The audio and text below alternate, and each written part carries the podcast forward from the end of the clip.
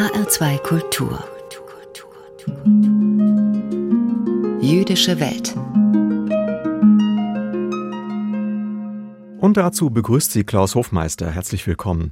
Wie an jedem ersten Freitag im Monat bringen wir jetzt in der folgenden halben Stunde Nachrichten und Berichte aus der jüdischen Theologie und den jüdischen Gemeinden in Deutschland und weltweit. Und zwar heute mit diesen Themen. Violence of Hope. Ein Geigenbauer in Tel Aviv bringt Instrumente von Holocaust-Opfern zum Klingen. Wohin ich immer reise. Eine Ausstellung des Ateliers im Treffpunkt von Shoah-Überlebenden in Frankfurt. Und die jüdische Weltverschwörung. Antisemitismus in der Esoterik. Und im zweiten Teil der Sendung nach den Kurzmeldungen aus der jüdischen Welt beschäftigt sich Daniel Neumann, der Direktor des Landesverbandes der jüdischen Gemeinden in Hessen, in seiner Ansprache mit dem bekannten Satz Kleider machen Leute und damit, dass Juden oft ein ambivalentes Verhältnis haben zu Kleidungsvorschriften. Zu unserem ersten Beitrag. Heute vor einer Woche wurde an vielen Orten am Tag der Befreiung des KZ Auschwitz an die Opfer des Holocaust gedacht. Eine sehr besondere Art, die Geschichten von Opfern der Shoah zu erzählen, haben die Geigenbauer Amnon und Avshalom Weinstein in Tel Aviv gefunden. Sie restaurieren Instrumente von Holocaust-Überlebenden und deren Nachfahren und lassen die Instrumente die Geschichten von Verfolgung, Vertreibung und Flucht erzählen. In einer Werkstatt überall Streichinstrumente. An einem Tisch sitzen zwei Männer und arbeiten an alten Geigen. Die Geige, die Michael Schacham gerade stimmt, ist ein ganz besonderes Instrument. Sie hat Hanna de Leo gehört, einer Jüdin, die den Holocaust in den Niederlanden überlebt hat. 1946 kam sie mit ihrer Geige noch vor der Staatsgründung nach Israel. Michael Schacham spielt diese Geige bei der diesjährigen Holocaust-Gedenkveranstaltung der Vereinten Nationen. Der 19-jährige Musiker kommt selbst aus einer Familie von Holocaust-Überlebenden. Diese Geige zu spielen, bedeutet ihm viel. Ich weiß nicht, ob ich das mit Worten ausdrücken kann, aber es ist sehr spirituell. Es gibt nichts Vergleichbares. Man kann das sehr stark fühlen. Menschen haben im Krieg schreckliche Sachen durchgemacht. Sie mussten ihre musikalische Karriere beenden, konnten nicht mehr zum Konservatorium. Ich kann mich mit ihnen identifizieren. Als Geiger weiß ich, wie viel mir das bedeutet. Das ist wie Atmen, Essen und Trinken. Das ist mein Leben. Und es ist sehr besonders, darüber nachzudenken. Die Geige von Hanna de Leo gehört zu einer einzigartigen Sammlung, den Violence of Hope, den Geigen der Hoffnung. Der Geigenbauer Avshalom Weinstein und sein Vater restaurieren die Instrumente von Holocaust-Überlebenden und sorgen dafür, dass sie gespielt werden in der ganzen Welt. Schon Avshaloms Großvater hat die Sammlung begonnen. Immer wieder wurden ihm nach dem Krieg Geigen aus Deutschland angeboten, die aber, eben weil sie aus Deutschland waren, keine Käufer fanden. Erst ein Lehrling aus Dresden interessierte sich für die Geschichten. Und heute ist Avshalom Weinstein davon überzeugt, dass es eine starke Verbindung gibt zwischen den Instrumenten der Sammlung und den Opfern der Shoah, den sie einmal gehört haben. The instruments, they were there. Die Instrumente waren da. Wenn du in ein Museum gehst, dann gibt es Fotos, Dinge, die überlebt haben. Aber bei Musikinstrumenten kann man den Klang hören. Meine Erfahrung ist, wenn jemand lange auf einem Instrument spielt, dann hinterlässt er seine eigene Klangunterschrift. Sie ist einzigartig und unverwechselbar. Wir lassen sie erklingen.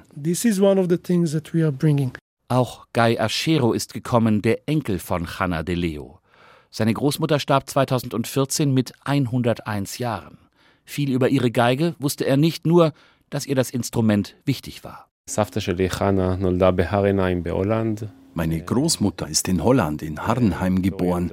Sie hatte die Geige bekommen, als sie noch ein Kind war. Das ist ungefähr alles, was wir wissen.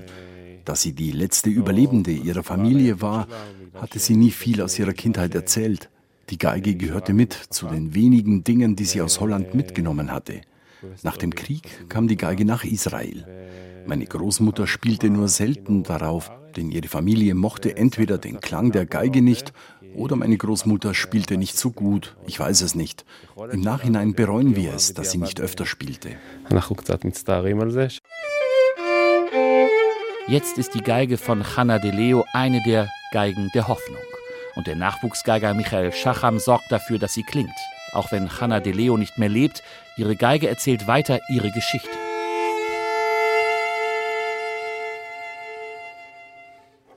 Die Violins of Hope.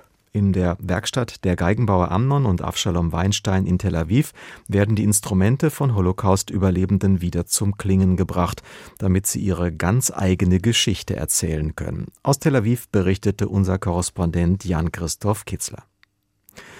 In Frankfurt gibt es einen Treffpunkt für Überlebende der Shoah und ihrer Angehörigen in Trägerschaft der Zentralwohlfahrtsstelle der Juden in Deutschland. Das ist ein geschützter Raum für Unterstützung, psychosoziale Begleitung und Selbstentfaltung von Shoah-Überlebenden und ihren Angehörigen. Im Rahmen des Treffpunktprogramms leitet die Frankfurter Künstlerin Aviva Kamina das Atelier im Treffpunkt. Für viele Besucherinnen und Besucher des Treffpunktes ist es im letzten Abschnitt ihres Lebens das erste Mal, dass sie die Möglichkeit haben, sich kreativ zu betätigen.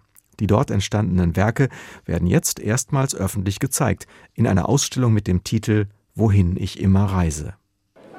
Auf den ersten Blick sind es harmonische Stadtansichten. Eine Brücke, ein Fluss, alte Gebäude.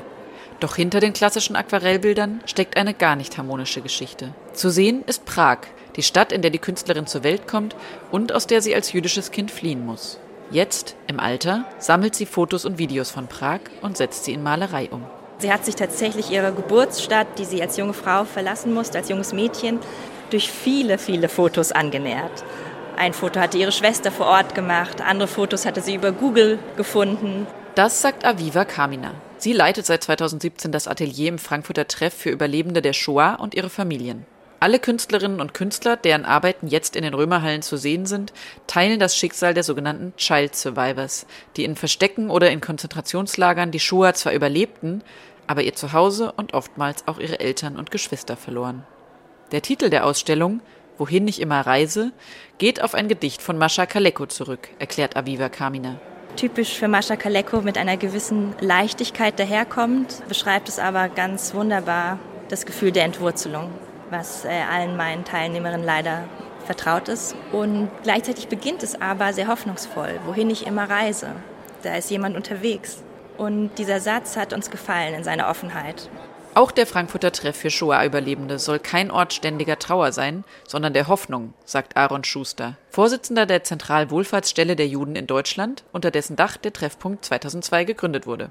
Dort wird viel gelacht, das Leben bejaht, der Treffpunkt hat Angebote durchweg die ganze Woche, kleine Gruppen, Gedächtnistraining, Qigong, Angebote eben im Rahmen des Ateliers und er bietet Raum und Ort für äh, Shoah-Überlebenden und ihren Angehörigen, einen geschützten Raum, in dem die Betroffenen Beratung, Unterstützung, aber auch den Austausch mit Gleichgesinnten finden. Das Konzept funktioniert so gut, dass es inzwischen auf 30 Orte in ganz Deutschland übertragen worden ist. Selbst dort, wo nur kleine jüdische Gemeinden bestehen, wie in Dessau oder Dresden. Die hochbetagten Künstlerinnen und Künstler verlassen mit der Ausstellung in Frankfurt zum ersten Mal den geschützten Raum des Treffs. Für viele eine mutige Entscheidung, denn sie gewähren damit sehr persönliche Einblicke. Atelierleiterin Aviva Kamina hat festgestellt, dass Malen selbst eine Form von Identität sein kann, von Ankommen bedeuten kann. Bei einem selbst, bei den eigenen Motiven, eine mobile Heimat, wenn man so möchte. Wer sehen möchte, wo eine solche malerische Suche hinführen kann, hat diesen Sonntag am 5. Februar Gelegenheit dazu. Da öffnet die Ausstellung einen Tag lang ihre Türen für die Öffentlichkeit. Wohin ich immer reise, so heißt eine Ausstellung des Ateliers im Treffpunkt für Überlebende der Shoah und ihrer Familien in den Frankfurter Römerhallen. Unsere Reporterin Alicia Lindhoff konnte gestern schon mal vorab einen Blick darauf werfen. Es ist noch gar nicht so lange her, da zogen sie oft lautstark durch die Straßen, ein durchaus ungewöhnlicher Mix von Demonstranten. Bei den Corona-Protesten der vergangenen Jahre gingen nicht nur Aluhutträger und Rechtsradikale auf die Straßen, sondern auch viele Esoteriker mit Dreadlocks, Trommeln und Blumenkranz. Sie alle einte eine Wut gegen die da oben und oft auch ein antisemitischer Verschwörungsglaube. Nun analysieren Fachleute, warum die spirituell angehauchte Alternativ- und Esoterikszene so anfällig ist für judenfeindliche Stereotype.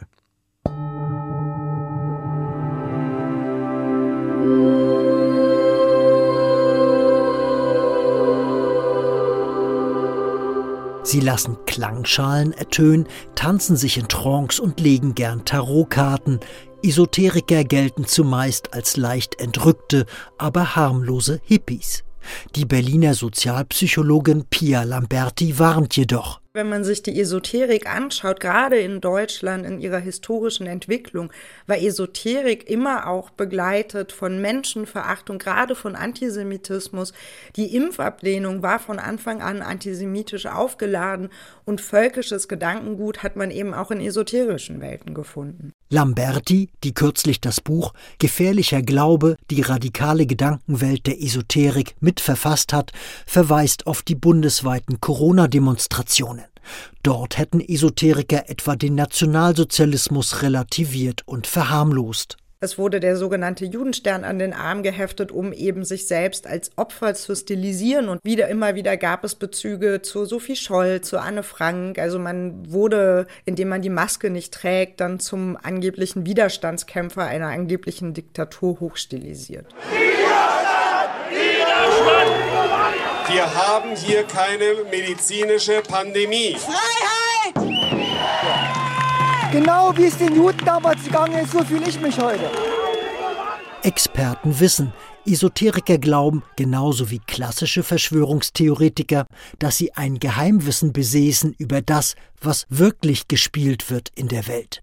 Wissenschaftler, Politiker und auch einflussreiche Juden würden hinter den Kulissen die Strippen ziehen. Ein typisches antisemitisches Stereotyp. Matthias Pöhlmann ist Sektenbeauftragter der evangelisch-lutherischen Kirche in Bayern und hat das Buch Rechte Esoterik geschrieben. Nach seiner Ansicht können auch bestimmte spirituelle Konzepte die Judenfeindschaft fördern. Das sogenannte Karma-Konzept besagt etwa, dass sich gute wie schlechte Taten durch Inkarnation in einem nächsten Leben als Belohnung oder Bestrafung niederschlagen können. Wer leidet, ist also in den Augen vieler Esoteriker oft selbst daran schuld. Das heißt, dieses Karma- und Reinkarnationsgesetz ist übertragbar zur Deutung der jüngsten deutschen Vergangenheit.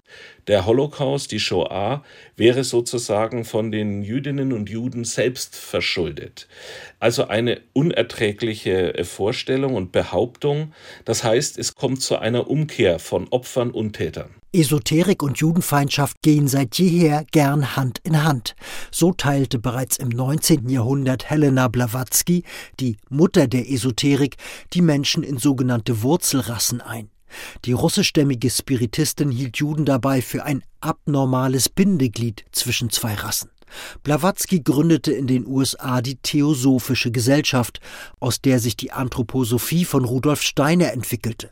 Der Begründer der Waldorfschulen betonte die Überlegenheit einer weißen Rasse und äußerte sich ebenfalls abfällig über Juden. Heute findet sich etwa in der rechten ländlichen Ökosekte Anastasia sowie unter alternativen Heilern ähnliches judenfeindliches Gedankengut wieder. Sektenbeauftragter Pöhlmann beobachtet, dass dieser esoterische Antisemitismus nicht in der sogenannten Alternativszene bleibt. Dieses Gedankengut dringt zunehmend in die Mitte der Gesellschaft vor und ich denke, ihr ist dringender Aufklärungs- und Beratungsbedarf gegeben. Unter den Corona-Demonstranten waren in den vergangenen Jahren auch viele Menschen aus der Alternativ- und Esoterik-Szene. Fachleute beschäftigen sich jetzt mit der Frage, warum gerade diese Szene so anfällig ist für antisemitischen Verschwörungsglauben. Jens Rosbach berichtete. HR2 Kultur. Nachrichten aus der jüdischen Welt. Wegen antisemitischer Nachrichten bei Twitter haben die Organisationen European Union of Jewish Students und Hate Aid eine Zivilklage in Berlin eingereicht. Grund dafür seien volksverhetzende Inhalte auf der Plattform, so die beiden Organisationen. Gegenstand der Klage sind sechs antisemitische und rechtswidrige Kommentare, die trotz einer Meldung nicht gelöscht worden seien. Die Zivilklage soll klären, wie weit die Pflicht zum Löschen von Hassbotschaften geht und ob Kunden eine Handhabe gegen die Verletzung der allgemeinen Geschäftsbedingungen haben. Der Präsident des Zentralrats der Juden, Josef Schuster, sagte, die Klage ist ein notwendiger Schritt im Kampf gegen Hate Speech. Jeder Nutzer von Social Media müsse vor Hass, Hetze und Shoah-Leugnung geschützt sein. Von Twitter gab es zunächst keine Reaktion. Nach Angaben des Vereins Armut in Deutschland leben 65.000 bis 70.000 Jüdinnen und Juden in der Bundesrepublik in Armut. Der Vorsitzende des Vereins, Gerhard Trabert, sagte, es sei inakzeptabel, dass Überlebende des Holocaust und ihre Nachkommen im reichen Deutschland im Alter kein auskömmliches Leben führen könnten. Die Zentralwohlfahrtsstelle der Juden fordert deshalb finanzielle Hilfen für ältere Gemeindemitglieder. Die Lebensleistung der zugewanderten Jüdinnen und Juden müsse mit einer angemessenen Einmalzahlung gewürdigt werden, erklärte der Direktor Aaron Schuster.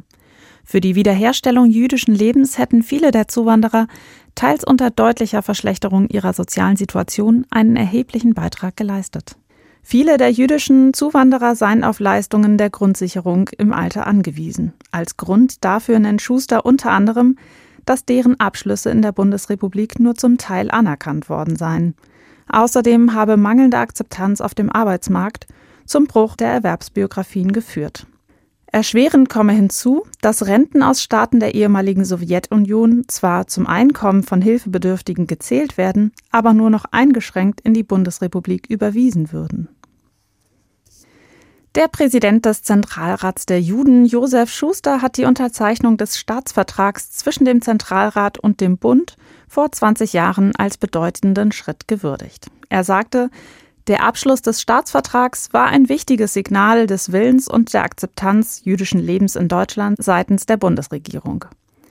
Der damalige Zentralratspräsident Paul Spiegel und Bundeskanzler Gerhard Schröder hatten den Staatsvertrag am 27. Januar 2003 unterzeichnet.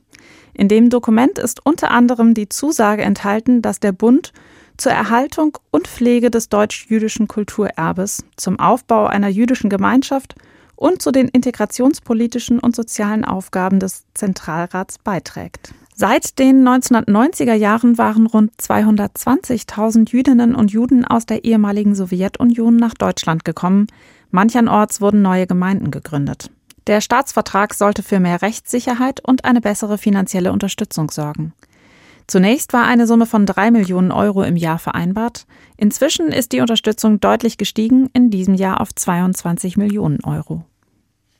Niedersachsens Ministerpräsident Stefan Weil hat den verstorbenen Holocaust-Überlebenden Salomon Sally Perel gewürdigt, der als Hitlerjunge Salomon international bekannt geworden ist. Wir alle sind ihm unendlich dankbar dafür, dass er von dieser Zeit berichtet, geschrieben und immer wieder den Kontakt zu Kindern und Jugendlichen gesucht hat, sagte Weil. Perel ist gestern im Alter von 97 Jahren im Kreis seiner Familie in Israel gestorben. Salomon Perel, der 1925 im niedersächsischen Peine als Sohn eines Rabbiners geboren wurde, lebte zuletzt in Kiryat Tivon bei Haifa. 1990 war seine Autobiografie ich war der Hitlerjunge Salomon erschienen, die auch verfilmt wurde. Darin erzählt er, wie es ihm gelang, in Deutschland seine jüdische Identität zu verbergen und als Mitglied der Hitlerjugend den Holocaust zu überleben. Soweit die Nachrichten aus der jüdischen Welt. HR2 Kultur. Jüdische Welt. Ansprache. Im zweiten Teil unserer monatlichen Sendung mit Themen aus dem jüdischen Kultur- und Geistesleben hören Sie nun eine Ansprache von Daniel Neumann, dem Direktor des Landesverbandes der jüdischen Gemeinden in Hessen. Er beschäftigt sich heute mit dem bekannten Satz Kleider machen Leute. Mark Twain hat mal gesagt, Kleider machen Leute. Dieses Zitat ist zwar nicht mehr ganz taufrisch, aber es hat nichts an Aktualität eingebüßt. Denn damals wie heute spielt Kleidung eine wichtige Rolle. Sie kann Macht und Herrschaft kennzeichnen, Zugehörigkeit symbolisieren oder Wertschätzung transportieren. Und sie kann zu einem Erkennungszeichen werden, freiwillig oder unter Zwang. Mit Erkennungszeichen haben wir Juden so manch schlechte Erfahrung gemacht. Denn es kam in unserer wechselhaften Geschichte nicht selten vor, dass Juden von den Autoritäten Kleidungsvorschriften gemacht wurden. Dass sie gezwungen wurden, für andere als andere erkennbar zu werden gekennzeichnet, stigmatisiert, ausgesondert. Das ging unter islamischer Herrschaft bereits im 8. Jahrhundert los. Damals wurden Juden in Persien gezwungen, gelbe Gürtel zu tragen, um identifizierbar zu sein. Als Menschen zweiter Klasse. Andernorts wurden bestimmte Halsketten oder verschiedenfarbige Schuhe verordnet. Die Kirche stand dem in nichts nach und griff ebenfalls zu unterschiedlichen Symbolen. Im Jahr 1215 wurde unter Papst Innozenz III. folgendes beschlossen. Juden und Sarazenen beiderlei Geschlechts in jeder christlichen Provinz und zu allen Zeiten sollen in den Augen der Öffentlichkeit durch die Art ihrer Kleidung von anderen Völkern unterschieden sein. Je nach Region und Zeit mussten Juden fortan sogenannte Judenhüte oder gelbe Ringe oder Flecke auf der Kleidung tragen. Gelb war übrigens deshalb eine beliebte Farbe, da sie im Abendland für Sünden wie Neid, Geiz oder Hochmut stand. Also all das Negative, das man gerne den Juden nachsagte. Nun muss man wahrlich kein Historiker sein, um die Verbindungslinie zu erkennen, die vom gelben Gürtel über den gelben Ring bis zum sogenannten Judenstern der Nazis reichte. Also jenem gelben Stern, den die Juden ab 1941 im gesamten Deutschen Reich tragen mussten. Auf Zuwiderhandlung stand die Todesstrafe. Und auch wenn die Nazis die demütigende Kennzeichnung auf eine neue Ebene hieften, war es doch nur der bisherige Höhepunkt einer alten Tradition, einer Tradition der Markierung, der Stigmatisierung und der Diffamierung. Doch langsam. Zwar haben Juden mit solcherlei Kleidungsvorschriften reichlich schlechte Erfahrungen gemacht, doch das heißt nicht, dass wir ein zerrüttetes Verhältnis zu Kleidern und Kleidung hätten. Schließlich gibt es auch eine Reihe von Kleidungsstücken oder Erkennungszeichen, die freiwillig getragen werden. Die Kopfbedeckung etwa, also die Kippa oder der Gebetsschal, der Talit. Und wer kennt sie nicht, die traditionelle Kleidung aus den früheren Städtels in Polen oder Russland? Also den langen schwarzen Mantel namens Kaftan oder den markanten Pelzhut, den Strämel. Die Städtels gibt es zwar schon lange nicht mehr, da sie in dem lodernden Judenhass des vorigen Jahrhunderts dem Erdboden gleichgemacht wurden.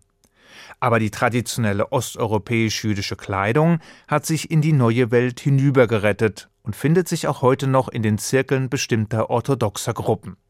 Sicher, dieser Kleidungsstil gehört nicht unbedingt zur Haute Couture, aber ist durchaus apart und zieht so einige Blicke auf sich.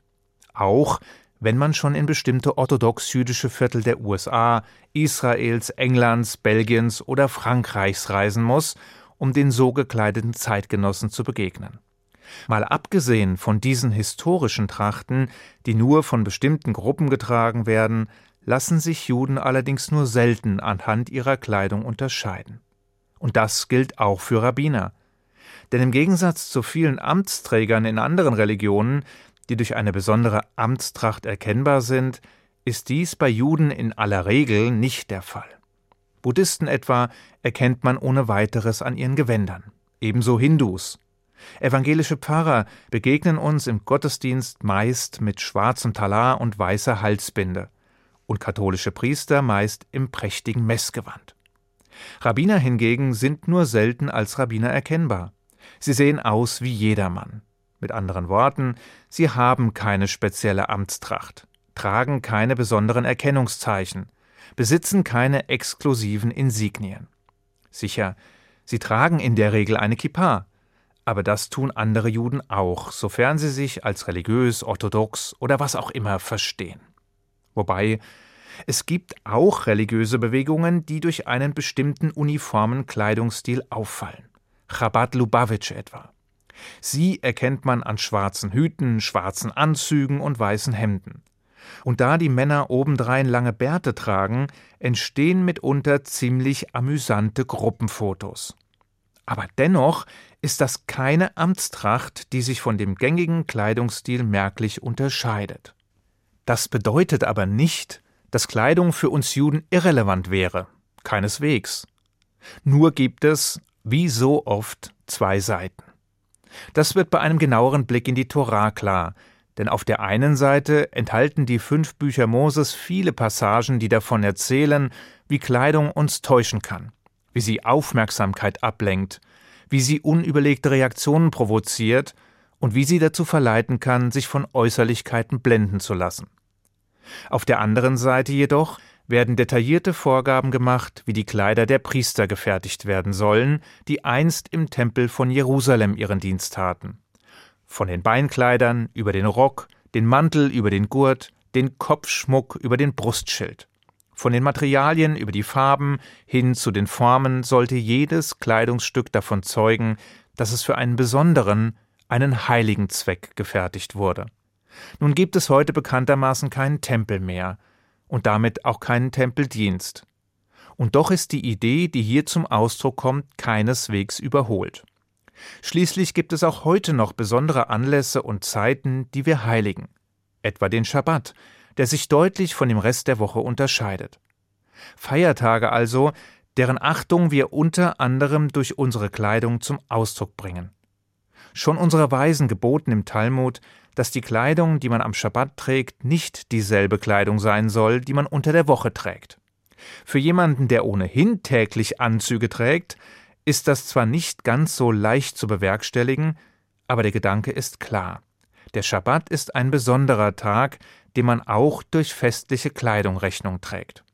Es wundert mich offen gesagt immer wieder, wie leger viele meiner Artgenossen zum Schabbat in die Synagoge kommen. Nicht, dass man einen Feiertag nicht auch im T-Shirt und Shorts begehen könnte.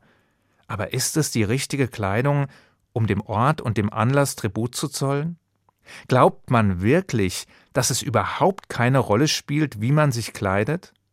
Dass es keinen Unterschied macht, ob man Jogginganzug oder festliche Kleidung trägt? Das ist ziemlich realitätsfern. Schließlich verändert die Bekleidung nicht nur die Art und Weise, wie man von der Außenwelt wahrgenommen wird, sondern sie hat auch erheblichen Einfluss auf das eigene Empfinden.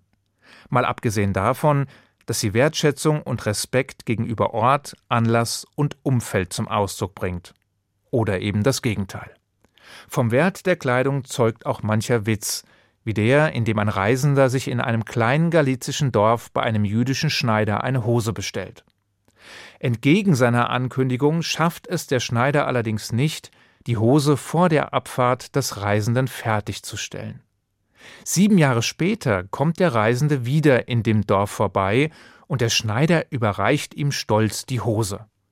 Da sagt der Reisende: Gott hat die ganze Welt in sieben Tagen geschaffen und du brauchst sieben Jahre für eine einzige Hose? Woraufhin der Schneider erwidert: Ja, aber guck dir mal diese verkorkste Welt an, und dann schau dir diese wunderbare Hose an. Es mag einem gefallen oder nicht.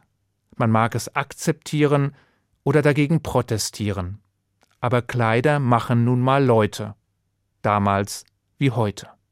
Ich wünsche Ihnen einen guten Schabbat. Shabbat Shalom.